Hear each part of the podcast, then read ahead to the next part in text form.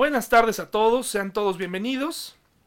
Vamos a estudiar la palabra de Dios en esta noche, noche de miércoles. Estuve pensando, he estado pensando mientras estoy aquí en casa, compartiendo con mi hija y con mi esposa, eh, si verdaderamente yo he contribuido o he hecho mi parte como miembro de esta familia. Si verdaderamente mi hija y mi esposa han encontrado apoyo, han encontrado a alguien en quien, en quien confiar, o definitivamente han encontrado al enemigo, o están viviendo con el, el enemigo en casa. Eh, no sé si alguna vez ustedes escucharon acerca de esta novela llamada Dr. Jekyll y Mr. Hyde. Jekyll es un científico que crea una poción o bebida que tiene la capacidad de separar la parte más humana del lado más maléfico de una persona. Cuando Jekyll bebe esta mezcla, se convierte en Edward Hyde, un criminal capaz de cualquier atrocidad. Según se cuenta en la novela, en nosotros siempre están el bien y el mal juntos. Por eso Hyde, símbolo de todo lo perverso, resulta completamente repugnante a todo aquel que lo ve. Según la novela eh, que acabo de sintetizar gracias a Wikipedia, todos tenemos una parte buena y una parte mala. La Biblia nos enseña que en realidad la parte mala es predominante. Nuestra naturaleza es totalmente caída y pecadora. Todos nacemos con esa naturaleza pecaminosa. Por eso aquí mi pregunta es, si nosotros hemos sido personas espirituales en este tiempo, o ha salido lo peor de nosotros. Si usted ve las noticias, si usted analiza un poco lo que está pasando alrededor, se dará cuenta que efectivamente han pasado muchas cosas terribles alrededor del mundo. La mayoría de las cosas, eh, la mayoría de las noticias exhiben eh, esa parte mala del hombre cómo ha resurgido o cómo surge este, este deseo por terminar con los demás, este deseo por acumular, este deseo por primero mi vida antes que la tuya. Entonces, e, esto tiene una explicación. Todos somos pecadores. Todos tenemos una naturaleza pecaminosa que continuamente nos está invitando a hacer todo lo contrario. Todo... ¿Y para qué grabas videos, David? ¿Cómo? Hombre. No, no, no, no tengo tiempo para... No grabes videos. ¿Para qué? Claro, no es necesario hacer videos. De todas maneras, la gente está nadie los ve, David. No, tú no ni corbata traes, mano. Ni pastor pareces. Mira nomás las fachas en las que andas. Ok, pero no importa. Abusado. Realmente lo debemos hacer para el Señor. ¿Sabes qué? Ya de plano, ¿sabes lo que deberías hacer? Lo hacemos para el Señor. Deberías que hacer darles mejor que vean a Freddy de anda. Escuchar. Al fin está de moda. La gente se queda con hambre, David. No tengo tiempo para la esto. Gente se queda con hambre. Es más, renuncia. Hermanos, Vamos a ver la tele, ¿no? ¿Dónde está el control? Nuestra naturaleza nos invita a hacer cosas contrarias a lo que dice la, Biblia. Saca lo peor de nosotros. Pues allá tú. Mi pregunta es, ¿Has o te has convertido en el enemigo número uno de tu familia? ¿Te has convertido o has salido en este momento de crisis lo peor de lo peor? La crisis, como lo hemos dicho en otras ocasiones, nos hace ver quién realmente somos. Ya vimos hace un momento, todos tenemos una naturaleza pecadora. Ustedes acaban de conocer parte de la mía. Esta naturaleza es pecadora, esclavizadora, patética, demasiado o totalmente humana, y contra ella no podemos ganar a menos que venga algo superior a nuestra vida y la cambie. La fuerza de voluntad y todo eso no sirve contra la vieja naturaleza. Necesitamos a Cristo. Necesitamos a Jesús en nuestra vida. ¿Por qué? Porque sin Jesús estamos destinados a fracasar. Le invito a buscar Romanos 7, Romanos 7, por favor. Romanos 7.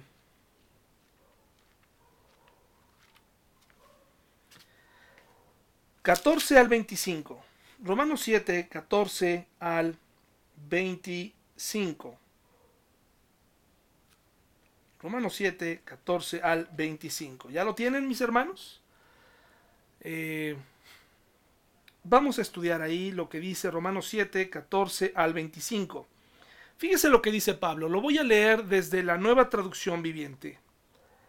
Eh, del 14 al 25. Romanos 7, 14 al 25. Por lo tanto, el problema no es con la ley, porque la ley es buena y espiritual. El problema está en mí, dice Pablo, porque soy demasiado humano, un esclavo del pecado. Realmente no me entiendo a mí mismo, porque quiero hacer lo que es correcto, pero no lo hago. En cambio, hago lo que odio. Pero si yo sé que lo que hago está mal, eso demuestra que estoy de acuerdo con la ley, con que la ley es buena. Entonces, no soy yo el que hace lo que está mal, sino el pecado que vive en mí. Yo sé que en mí, es decir, en mi naturaleza pecaminosa, no existe nada bueno. Quiero hacer lo que es correcto, pero no puedo. Quiero hacer lo que es bueno, pero no lo hago. No quiero hacer lo que está mal, pero igual lo hago. Ahora, si hago lo que no quiero hacer, realmente no soy yo el que hace lo que está mal, sino el pecado que vive en mí. He descubierto el siguiente principio de vida, que cuando quiero hacer lo que es correcto, no puedo evitar hacer lo que está mal. Amo la ley de Dios con todo mi corazón, pero hay otro poder dentro de mí que está en guerra con mi mente. Ese poder me esclaviza al pecado que todavía está dentro de mí. Soy un pobre desgraciado. ¿Quién me libertará de esta vida dominada por el pecado y la muerte? Gracias a Dios, la respuesta está en Jesucristo, nuestro Señor. Así que, ya, ya ven, en mi mente, de verdad, quiero obedecer la ley de Dios, pero a causa de mi naturaleza pecaminosa, soy esclavo del pecado. Entonces, en ocasiones hemos escuchado que nosotros está el bien y el mal, etcétera, etcétera, pero en realidad no es así. Nuestra naturaleza es mala. Con el tiempo vamos aprendiendo ciertas reglas morales, ciertas cosas que nos van haciendo un poco de mejores personas. Nos creemos buenos, creemos que con eso seremos eh, bien evaluados por Dios para entrar al cielo, pero eso no está en la Biblia, eso no es verdad. Nosotros y nuestra naturaleza estarán caminando a la condenación si Jesucristo no nos rescata de ella. Necesitamos a Jesús en nuestra vida. ¿Por qué? Porque si de por sí siendo cristianos sale lo peor de nosotros, ese personaje patético que en estos días ha sido nada colaborativo, que ha sido complicado, que se la pasa peleando en casa, exigiendo sus derechos. Estos hijos que de pronto, hermanos, eh, eh, desconocemos, ¿no? Parece, decimos, bueno, yo no eduqué a este hijo así, etcétera, etcétera. Complicados. Eh, en esta crisis sale quién, quién realmente somos, cada uno de nosotros, y a quién servimos. En este momento sale verdaderamente qué pensamos y en quién creemos. La solución, hermanos, está en una vida espiritual, una nueva vida. De ahí que lleguemos a la conclusión que nosotros no somos lo suficientemente buenos y por esa razón necesitamos una nueva forma de pensar, un nuevo corazón, porque como dice en Jeremías, el corazón es engañoso. En nuestro corazón está grabado con diamante en piedra, ahí está grabado lo perverso de nuestro corazón. Cuando nos hemos decidido a fallarle a alguien, cuando nos hemos empecinado en hacer nuestra voluntad, cuando anteponemos nuestros deseos antes que hacer la voluntad de Dios. Así que yo me he puesto a pensar, ¿verdaderamente mi hija y mi esposa han recibido el trato? ¿Han recibido eh, ese, ese, han tenido ese líder espiritual en esta crisis? ¿O soy el primero que he estado sacando lo más patético y lo más animal de mi naturaleza, lo más desconfiado, lo más eh, imprudente, lo más eh, incrédulo posible? ¿Qué tal tú, hermano? ¿Cómo te has comportado? ¿Qué tal tú? ¿Ha salido lo mejor de ti o ha salido lo peor? Si ha salido lo peor, es muy importante que sepas que con buenos deseos y con fuerza de voluntad no va a ocurrir nunca nada. Lo que tú necesitas es una nueva vida. Y si ya la tienes en Cristo Jesús, entonces lo que ha ocurrido es que has dejado de crecer. Has empezado a confiar en ti mismo y en tus méritos. Vayamos al reflejo de una historia muy triste en los evangelios que refleja esta vida eh, sin Jesús, sin Dios, esta vida y sus consecuencias. Así que vayamos a Marcos 9, por favor. Marcos 9, versículo 14 al 29, y si les parece bien, vamos a leerlo todo completo. Marcos 9, Marcos 9, 14 al 29. ¿Sí, mis hermanos? Vamos a leerlo.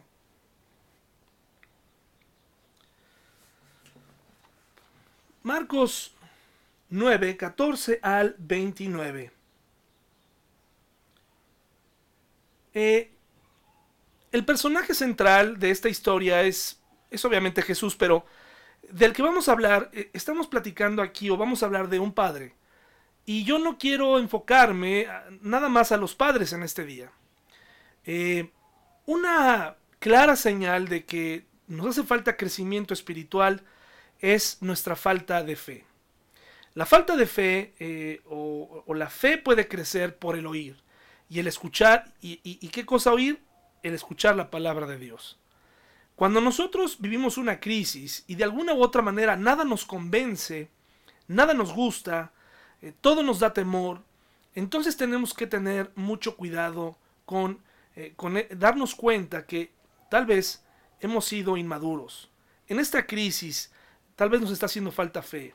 Le estamos dando entrada a esa vieja naturaleza que teníamos, pero ahora tenemos una nueva en Cristo Jesús, una nueva, una nueva manera de ver la vida, una nueva manera de ver las cosas, ¿sí? Por encima de las circunstancias.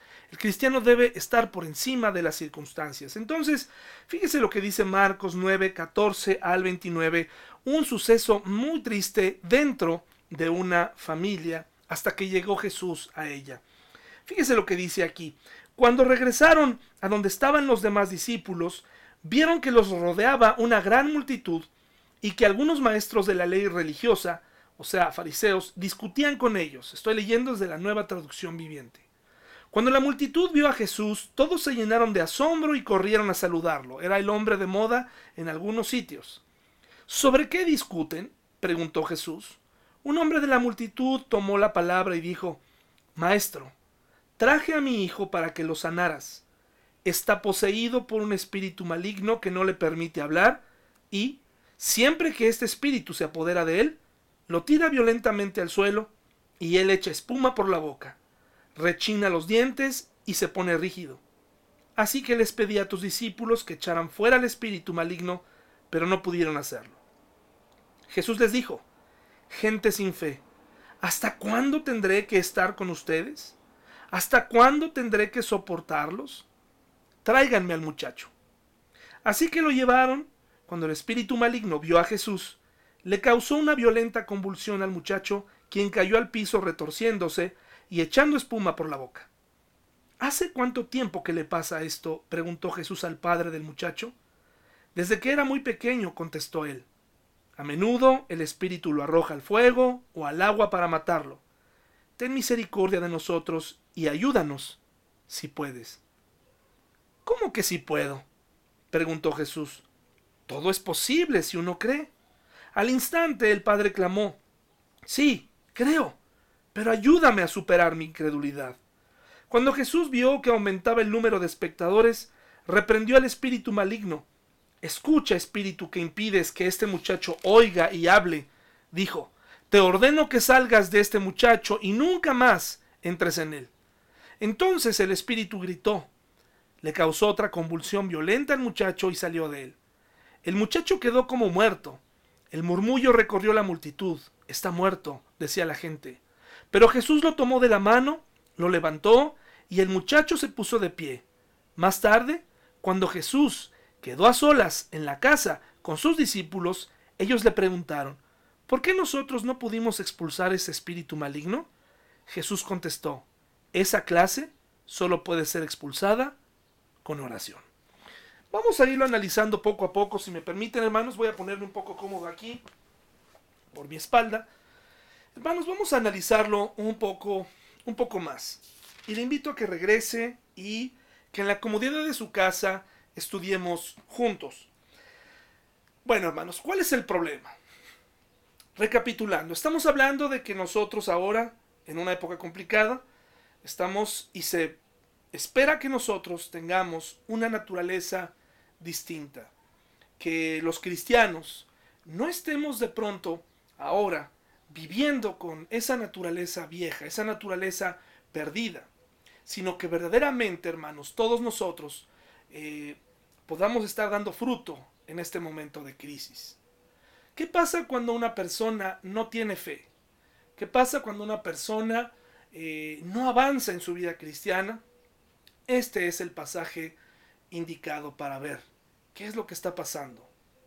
En primer lugar, es una situación muy triste. Dice, se suscita una discusión. Cuando Jesús viene, dice, cuando regresaron a donde estaban los demás discípulos, vieron que los rodeaba una gran multitud y que algunos maestros de la ley religiosa discutían con ellos. Cuando la multitud vio a Jesús, todos se llenaron de asombro y corrieron a saludarlo. ¿Sobre qué discuten? preguntó Jesús. Entonces, un problema, mis hermanos, eh, que estamos viendo en primer lugar es que era, tenían un problema y estaban discutiendo acerca de ese problema. Eh, no sé si te ha pasado en la vida que hay temas en la familia, temas en tu vida personal que parece que no se resuelven. Eh, consultas a distintas personas, a distintos especialistas, le preguntas a un pastor, le preguntas a otro pastor y no se resuelve la situación. Te acercas a una religión, te acercas a un culto, eh, lees libros, eh, te informas, pero nada parece cambiar. Tienes buena actitud según piensas y nada cambia. Hay problemas, situaciones en la vida en donde solamente Dios puede ayudar y puede cambiar la historia. Solamente Dios puede ayudar a tu familia. Los religiosos y la religión no pueden hacer nada. Los inmaduros, los cristianos inmaduros, estaremos dando vueltas y vueltas y vueltas en el mismo círculo. ¿Recuerdas cuando hablamos que el pueblo de Israel en su salida a Egipto hacia la tierra de Canaán estaban a tan solo 11 días de camino? Pero fue la incredulidad, la desobediencia, la que los tuvo dando vueltas durante 40 años. Y así se nos va la vida. Se nos, da la, se nos va la vida dándole demasiada importancia a nuestra vida pasada, importancia a nuestra vida pecaminosa, estamos dándole vueltas a las cosas. Así que la solución a este conflicto que acabamos de leer, porque pues como usted acaba de leer, no pudieron ayudar a este muchacho, ni los religiosos, eh, ni los discípulos de Jesús, entonces estaban ahí enfrascados en un problema. El papá con su hijo por un lado, los discípulos por otro, y todos discutiendo con los religiosos, y al final no se resolvió nada. Hermanos, la Biblia dice, sin fe es imposible agradar a Dios. Eh, si tú no crees realmente que Dios puede con ciertos asuntos, estás perdido. Estamos perdidos. No hay esperanza. Lo más interesante es que aquí eh, el problema se hizo más grande. El hombre había traído al hijo y era todo un espectáculo ahí. Era todo un desastre. Nadie tenía la solución. Pero entonces llega Jesús. ¿Sí? Llega Jesús y entonces en el versículo 18, eh, en el 16 dice, ¿sobre qué discuten? Pregunta Jesús. Él sabía, pero quería escuchar precisamente qué era lo que estaba pasando. Un hombre de la multitud tomó la palabra. Este hombre resultó ser el padre del hijo con problemas. Dice, maestro, traje a mi hijo para que lo sanaras. Está poseído por un espíritu maligno que no le permite hablar. O sea, el problema estaba bien identificado. Quiero decirles que es verdad, en épocas pasadas se podría llegar a, confundir la epilepsia o enfermedades así eh, con eh, posesiones demoníacas. Pero aquí estamos delante de una posesión demoníaca. Ahora, ¿por qué eran tan comunes en tiempo de Jesús? Bueno, eh, la actividad de Satanás siempre ha estado activa. La estrategia en este momento era precisamente pues poseer a las personas. Ahora, el diablo y los, los, demonios no llegan a la vida de la gente así como así, ¿sí? Como, como que se contagian, no. Eso es interesante analizar, porque en realidad eh, Satanás no entra a la vida así nada más porque sí, y menos posee el cuerpo de una persona, a menos que lo hayan invitado a entrar o que hayan abierto, como hemos escuchado en algún lugar, eh, puertas Ahora, las puertas no se abren viendo películas de terror, no necesariamente. Hay otras actitudes con las que nosotros le damos lugar al diablo, eso es una cosa. Pero hay otras en la vida de una persona no creyente en donde le permitimos al diablo, prácticamente lo estamos invitando mediante cultos, mediante ciertas circunstancias. Van a surgir aquí una serie de preguntas y lo único que quiero decir es que un cristiano que tiene el Espíritu Santo dentro, pues no puede ser poseída por el diablo. Así que estamos dejando totalmente este problema para aquellas personas que aún no tienen el Espíritu de Dios en su vida. ¿Sí? Entonces, aquí vemos como el problema estaba bien identificado. El, hijo de este hombre eh, estaba poseído. No era una enfermedad, eh, no era eh, epilepsia, no era eso. Había una fuerza demoníaca, la cual, las cuales existen. Hoy el diablo trabaja de otras maneras. y tiene otro, es astuto y trabaja de otras formas. Dice, y siempre que ese espíritu se apodera de él, lo tira violentamente al suelo y él echa espuma por la boca, rechina los dientes y se pone, ¿cómo? Rígido. Si usted nota este, estos versículos, si usted nota esto, se dará cuenta que el papá está dando un diagnóstico, pues muy, no muy específico, ¿verdad? Está dando prácticamente una, un diagnóstico general como de alguien que ya está cansado de contar los detalles, ¿sí? No quiero poner palabras en la Biblia que no hay, ni interpretar muchas cosas que no están en la Biblia, pero si usted nota, no estamos viendo a un hombre desesperado, estamos viendo a un hombre contando los generales de un problema muy serio, de tal manera que está contando algo muy serio de manera muy sencilla casi cualquier cosa. ¿Qué le pasa a tu hijo? Ah, pues sí, mira, está poseído por un demonio. Jesús, sí sabemos que es un demonio. No, te preocupes, realmente no venimos a preguntarte qué opinas. Sabemos que es un demonio. Sabemos y, probablemente hasta sabemos dónde lo obtuvo o cómo lo obtuvo. El problema es que se nos salió de control, Jesús. Este demonio está, está, está lastimando a nuestro hijo. Mira ya las cicatrices de su cara, etcétera pero si se fijan, el papá está contando las cosas de una manera muy sencilla, como de alguien que ya está acostumbrado. Eso es lo que hace nuestra vida eh, pecaminosa, hermanos. Nos hace acostumbrarnos al pecado, a lo que está desordenado, a lo que está mal, incluso a lo que es diabólico. Nos hace aceptarlo y vivir con esto. Nos hace pensar, bueno, pues, pues sí, las cosas están mal, mi matrimonio está mal, hace dos meses que no nos hablamos, eh, mi, hijo, ah, sí, mi hijo no, no me habla, ah, sí, mi hijo es rebelde, es muy rebelde, a veces eh, incluso nos llega a agredir, nos llega a aventar cosas, ¿no? ¿Se imagina? Ah, sí, este, pues nosotros no estamos yendo a la iglesia porque pues no nos gusta, nos queda lejos, etcétera, etcétera, etcétera. Nos empezamos a acostumbrar de tal manera que cuando alguien nos pregunta, tratamos de contarlo de manera tan natural, como si no nos lastimara, como si no nos doliera, como tratando de suavizar un problema. El papá le estaba contando esta historia a Jesús y Jesús, quien es Dios, quien es sabio y todopoderoso, sabe precisamente cómo atender este problema y sabe por dónde llegar. Así que no se pone en acción inmediatamente el Señor Jesús. Dice aquí, viene seguido una queja, ¿verdad? Dice papá, le está diciendo a, le está diciendo a Jesús, es que sabes qué, eh, mi hijo está pasando con esto y además tus discípulos, pues no los has capacitado bien porque no pudieron hacer nada para mi hijo.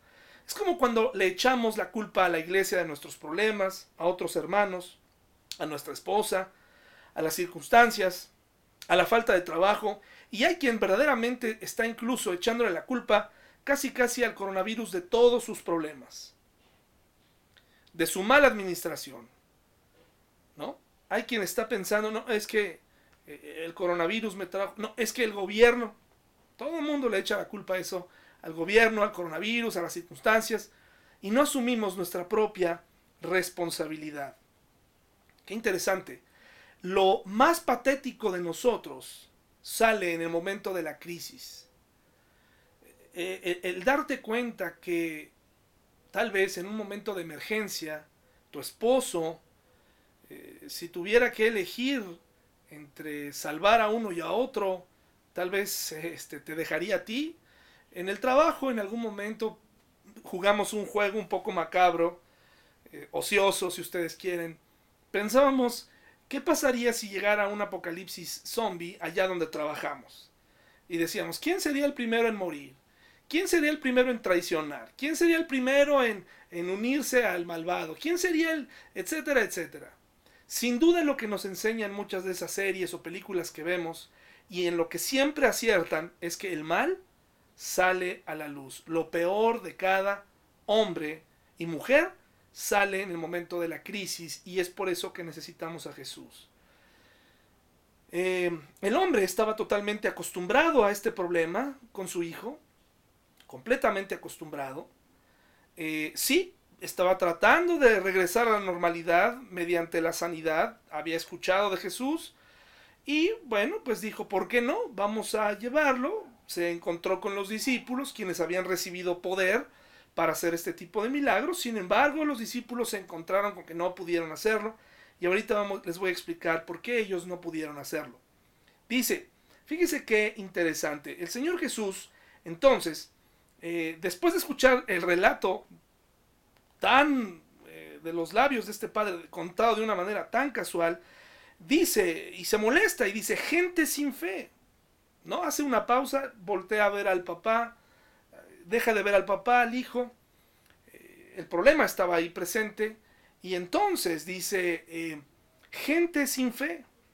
¿Hasta cuándo tendré que estar con ustedes? ¿Hasta cuándo tendré que soportarlos? tráiganme al muchacho. Aquí está, en la, en la, en la Reina Valera dice, generación incrédula. Se está refiriendo a los, eh, a los fariseos, se está refiriendo al pueblo de Israel, se está refiriendo a toda esa generación, incluyendo a los discípulos. Generación incrédula. Generación que le da más entrada a alimentar su ego, a alimentar su vida de pecado, su naturaleza pecaminosa todos los que están aquí alrededor han venido a ver la sanidad como un espectáculo, son morbosos, son perversos, están aquí para eso. Me buscan a mí Jesús para que yo los alimente, pero no hacen nada por alimentar su espíritu. Llevan años estancados. Por eso estamos como estamos. Generación incrédula, es el mismo regaño que Jesús nos haría hoy si visitara algunas de nuestras casas y viera la manera en la que vivimos. Generación incrédula, tienes tanto miedo de quedarte sin trabajo, tienes tanto miedo de que la empresa quiebre, tienes tanto miedo de tu vida y has descuidado totalmente a tu familia, has descuidado totalmente tu vida espiritual, le has dado más importancia a tus deseos y has salido lo más perverso de tu corazón. Una llamada de atención porque precisamente eh, este niño o joven o adolescente poseído necesitaba atención, pero antes Jesús quería llamarles la atención a todos, antes de entrar, porque pues él no era una persona que vino a hacer espectáculo. Sus palabras eran muy importantes y muy trascendentales. Y probablemente a muchos de ellos cuando escucharon el reclamo dijeron, Ay, Sí, no importa, sánalo, hemos venido a ver tu espectáculo. Hermanos, ese es el problema. Miren, hoy en día hay una oferta tremenda de predicadores en línea. Ya lo he dicho muchas veces. Hay una oferta tremenda, hay opciones para todo tipo. Y está bien. Tú eres libre de escuchar las veces que quieras a los predicadores que están en Estados Unidos, en Europa, en, otros lugares del estado. Está bien. El problema es, ¿por qué si escuchas de un pastor y de otro y de otro, si te has quedado con hambre espiritual del pastor de tu iglesia local y vienes y buscas a uno que te agrada, ¿por qué sigues igual? ¿Por qué los problemas parecen no resolverse? ¿Por qué no has crecido? ¿Por qué sigues en el mismo punto de partida? ¿Por qué lo único que entendiste fue, que Jesús te ama, que tú necesitas un Salvador, pero dejaste a un lado toda la parte que tiene que ver con el crecimiento y que es muy importante para vivir. ¿Por qué?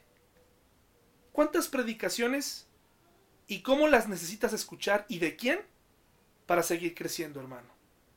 Hay una alta demanda, ya no hay pretexto, porque si no lo entiendes de un pastor, lo entenderás de otro. Vivimos en una época en donde no podemos evitar que la gente escuche un montón de opiniones y diferentes diagnósticos. La pregunta es entonces, ¿por qué no has crecido? ¿Necesitas a tantos en tu vida? ¿Necesitas verdaderamente analizar a uno? ¿Puedes escuchar un predicador? Yo creo que, hermano, fácilmente podrías escuchar al menos dos sermones por día de predicadores distintos. Por lo menos, ¿eh? Porque lo que se ha acumulado en YouTube y en otras plataformas es tremendo. Y mi pregunta es, ¿por qué seguimos igual? El problema no es el predicador.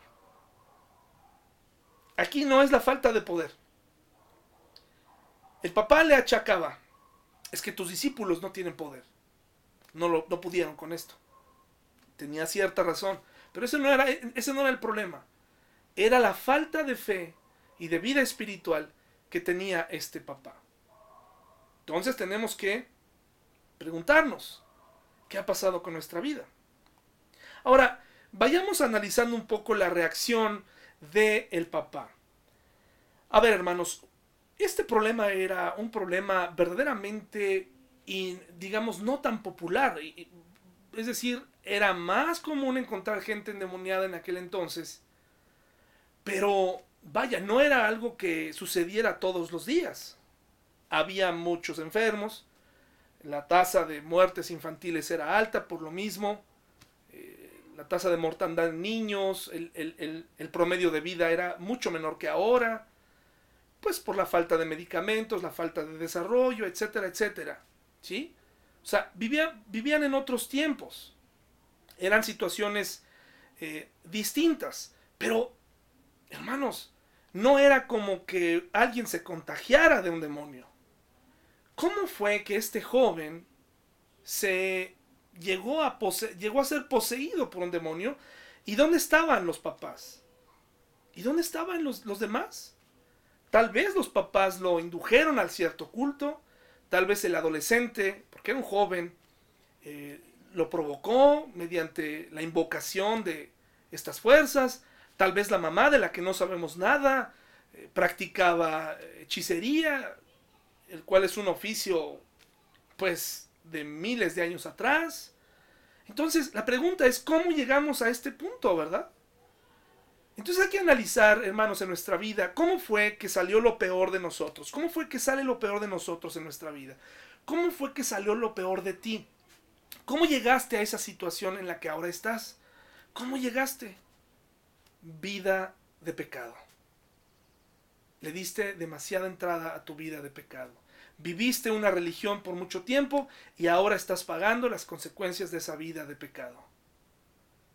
Empezaste a darle prioridad a cómo debería verse un cristiano. Hay, hay iglesias en donde prácticamente hay, un, hay una manera y un estilo para vestir. Hermano, discúlpame, yo no uso traje, yo no uso corbata, no me pongo una playera formal, estoy en mi casa, en este cuarto hace mucho calor, necesito ropa de algodón eh, y también lo hago a propósito para decirte, hermano, yo soy como tú, comprendo la Biblia, tengo mis luchas, pero yo no me voy a poner una, corbata o una playera distinta o una camisa para aparentar que todo está en orden en mi casa. Hermano, yo soy como tú. Yo no soy mejor que tú. Yo también tengo que renunciar y tengo que pedirle a Dios que limpie mi vida y que el Espíritu controle mi vida. ¿Cómo llegó este problema a esta familia? ¿Cómo llegó un joven a endemoniarse? ¿Cómo llegó? ¿Qué estaban haciendo sus papás? ¿Qué estaba haciendo su familia? ¿Cuánta indiferencia pudo haber eh, habido en esa familia? cuánta rebeldía. Joven, ¿realmente, realmente estás haciendo tu parte en tu casa? Mira, ahora que he estado aquí eh, y que he tenido tiempo, he podido ver ciertas cosas que hay en mi casa que, que tal vez estuvieron así desde hace mucho tiempo y no hice nada para arreglarlas. Por ejemplo, eh, pude arreglar eh, un par de cerraduras y no sabía lo feliz que iba a ser a mi esposa con esto, pero yo dejé que eso se deteriorara. Deteriorara. Ahí lo dejé. Y he podido observar, y he podido ver, he podido platicar con mi hija, me he podido dar una idea de cómo se comporta en la escuela, eh, me he podido dar cuenta de lo que le preocupa a mi esposa, de lo que le es importante, lo que no le es importante, porque no me quedo de otra y porque estoy aquí. Pero si mi vida hubiera seguido, entonces tal vez yo no me hubiera dado cuenta y en el pretexto de que salía a ser algo más importante, no me hubiera dado cuenta de lo que es verdaderamente importante. Este tiempo en el que Dios nos permite estar, nos está permitiendo hacer una pausa para poder observar qué necesita tu esposa, qué necesita tus, tus hijos, qué necesitan, qué, qué necesitas cambiar para que las cosas sean distintas en tu hogar, en tu familia, en tu relación personal.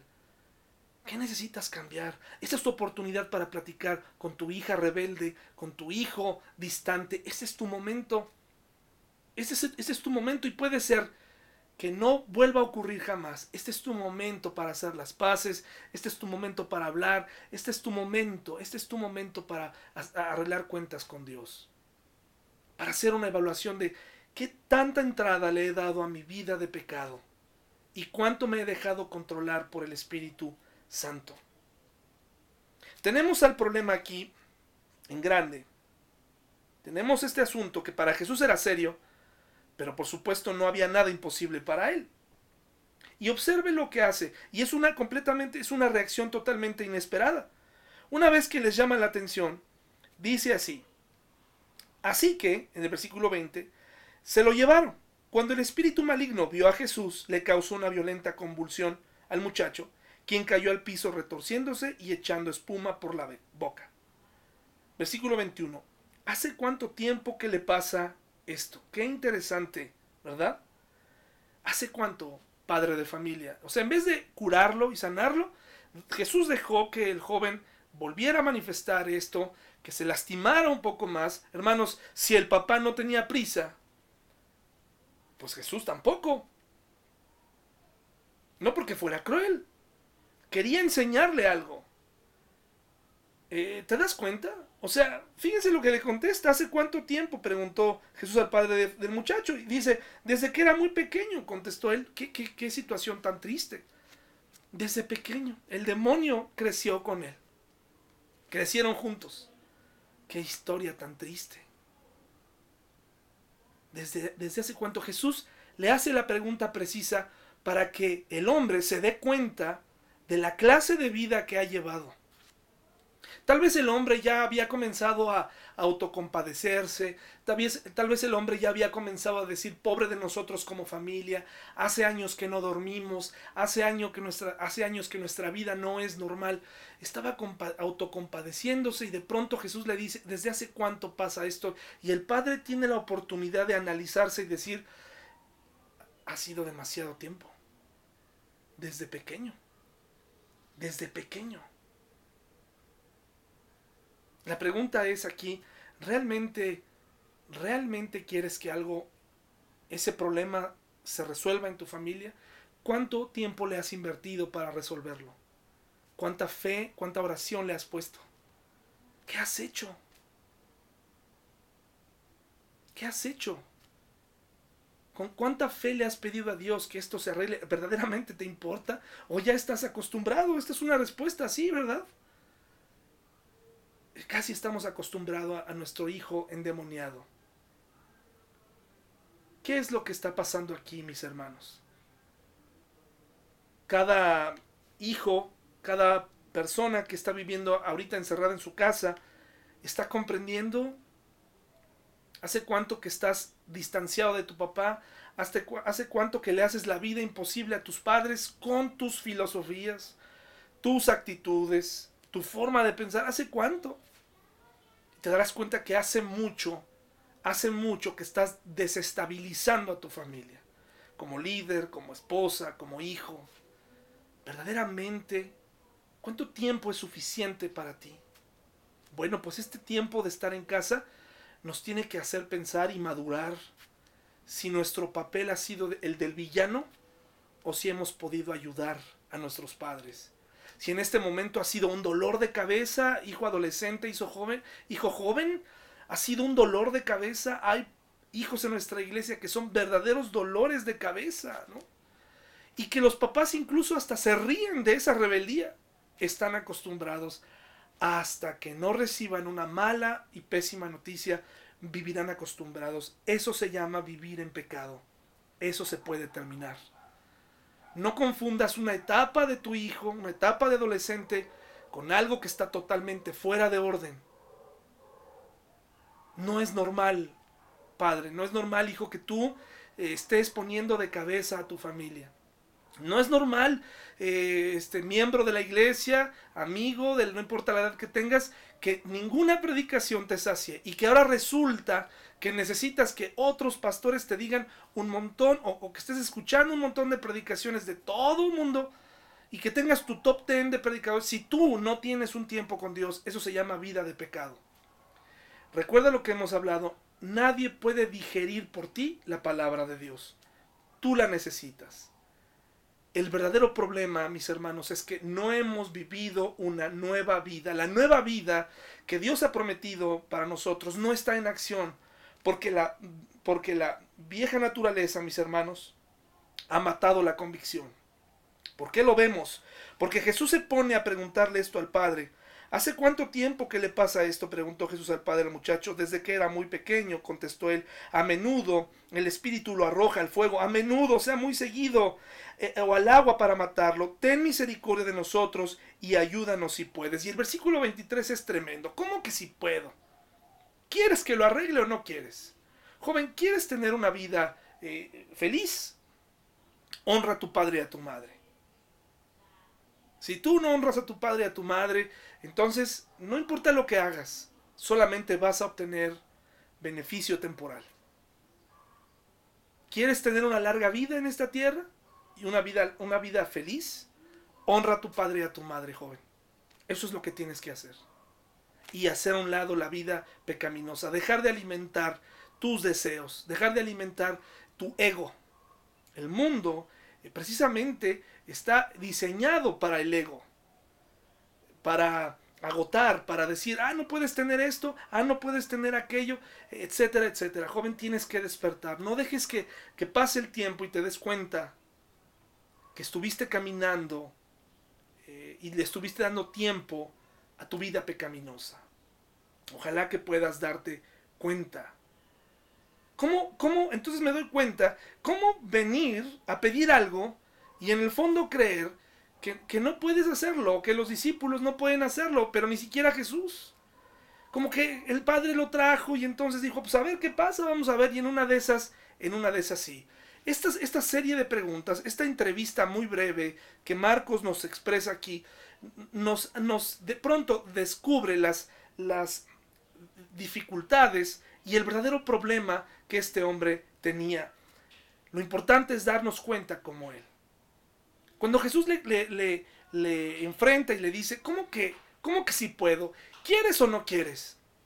Entonces el Padre le dijo, Jesús le dijo, todo es posible si uno cree.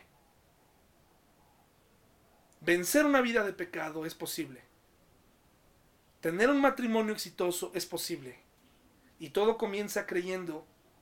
Y una de esas creencias muy importantes en la vida del cristiano es, necesitamos que el Espíritu Santo nos controle.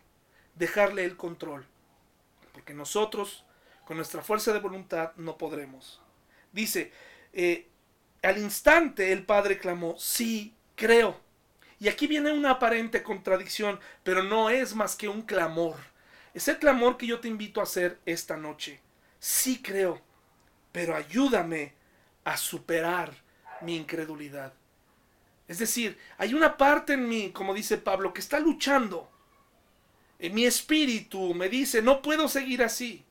No puedo continuar con esta vida de pecado. Tengo que vencerlo, pero no puedo porque la fuerza de voluntad no es suficiente, porque por más que leo no entiendo, porque por más que escucho 20 predicadores al día diferentes, cada uno mejor que otro, no me entra nada. ¿Qué está pasando? Lo que tú necesitas es a Jesús en tu vida. Necesitas tomar en serio tu fe. Necesitas decirle a Jesús, entra a mi vida, cámbiame, ayuda a mi incredulidad. Quiero dejar de ser un incrédulo. Creo que puedes ayudarme con mi incredulidad. Creo que puedes sanarlo a Él creo que puedes. Ayúdame.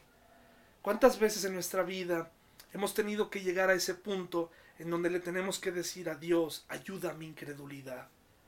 Puede ser que en este momento las circunstancias nos inviten a no creer, nos inviten a, a ser incrédulos. Pero yo te invito a que le pidas a Jesús esto, ayúdame a creer, ayúdame a creer. Esto habla de sumisión, esto habla de respeto, esto habla de convicción, esto habla de reconocimiento de un Salvador. Necesito que me ayudes, porque si tú no me ayudas, no lo voy a poder lograr. Necesito que tu espíritu more en mí. Y eso es justamente lo que también en Romanos nos dice. Necesitamos que Él nos controle. Necesitamos que Él nos ayude, mis hermanos. Eso es lo que necesitamos en nuestra vida. Qué interesante, mis hermanos. Versículo 5 del capítulo 8 de Romanos. Le invito a ir allá, por favor. Le invito a ir allá. Dice, los que están dominados por la naturaleza pecaminosa piensan en cosas pecaminosas, pero los que son controlados por el Espíritu Santo piensan en las cosas que agradan al espíritu. Por lo tanto, permitir que la naturaleza pecaminosa les controle la mente lleva a la muerte, pero permitir que el espíritu les controle la mente lleva a la vida y la paz. Ahí está la clave. Pedirle a Dios, quiero creer que el Espíritu Santo eh, puede tomar el control de mi vida y, hacerme una persona totalmente diferente. Quiero protagonizar, no quiero estar en piloto automático en mi casa, no quiero amar superficialmente a mis hijos, no quiero ser un, pésimo líder que, que, de pronto me di cuenta, ah, pues sí, mi hijo creció endemoniado. ¿Verdad? Mi esposa creció sola, eh, vivió sola durante muchos años, prácticamente era viuda. Ah, pues mi esposo siempre fue indiferente, pues nos acostumbramos el uno al otro. Y estoy hablando de cosas familiares que ocurren en estos días. Indiferencia, pleitos, eh, falta de crecimiento, inmadureces, discusiones, eh, azotones de puerta, eh, nuestros hijos son incontrolables, no hay manera de ponerlos quietos, hermanos, ¿qué está, ¿qué está pasando? Necesitamos ayudar a nuestros hijos. Necesitas crecer, necesitas una vida controlada por el Espíritu Santo, no por tu naturaleza pecaminosa. ¿Cómo termina el relato? Bueno, obviamente Jesús, obviamente Jesús eh, sanó a este joven después de muchos años de vivir así, desde pequeño. Lo sanó, Jesús puede. Ya cuando estuvieron a solas, los discípulos se acercaron a Jesús y le preguntaron a Jesús, Jesús, ¿por qué nosotros no pudimos hacer nada? ¿Por qué nosotros no pudimos eh, ayudar a este joven? Y dice, porque este, este tipo de problemas, este género, se resuelve con oración. Es decir, para ustedes, Jesús oraba, ¿sí o no? Jesús oraba. Pero para un humano, como tú y como yo, cada día tenemos que volver a empezar con esa disciplina de oración. Hubo exceso de confianza. Ninguno de nosotros está capacitado para resistir la tentación. Ese es el problema. Pensamos que podemos el día de mañana soportar cualquier tentación que nos venga porque te sabes dos que tres versículos, o porque te sabes 15 versículos o 20 versículos.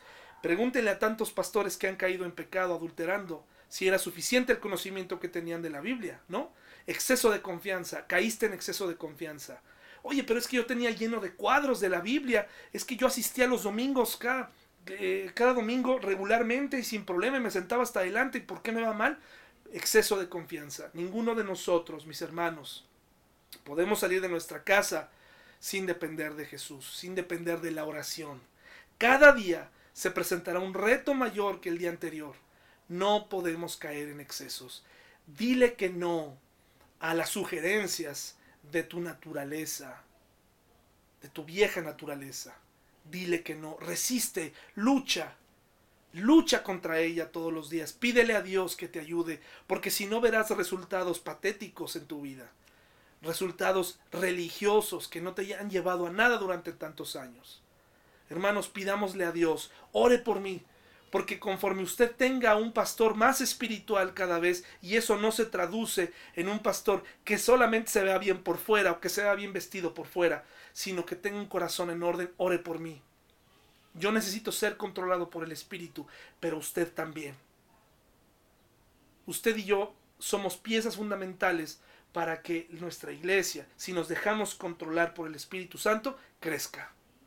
Ahora que regresemos, seamos diferentes. Hermanos, les invito a vivir una vida en el Espíritu para tener resultados espirituales en todas las áreas de tu vida. Los quiero mucho, hermanos, los quiero mucho y los extraño. Los veo en el próximo video. Hasta luego.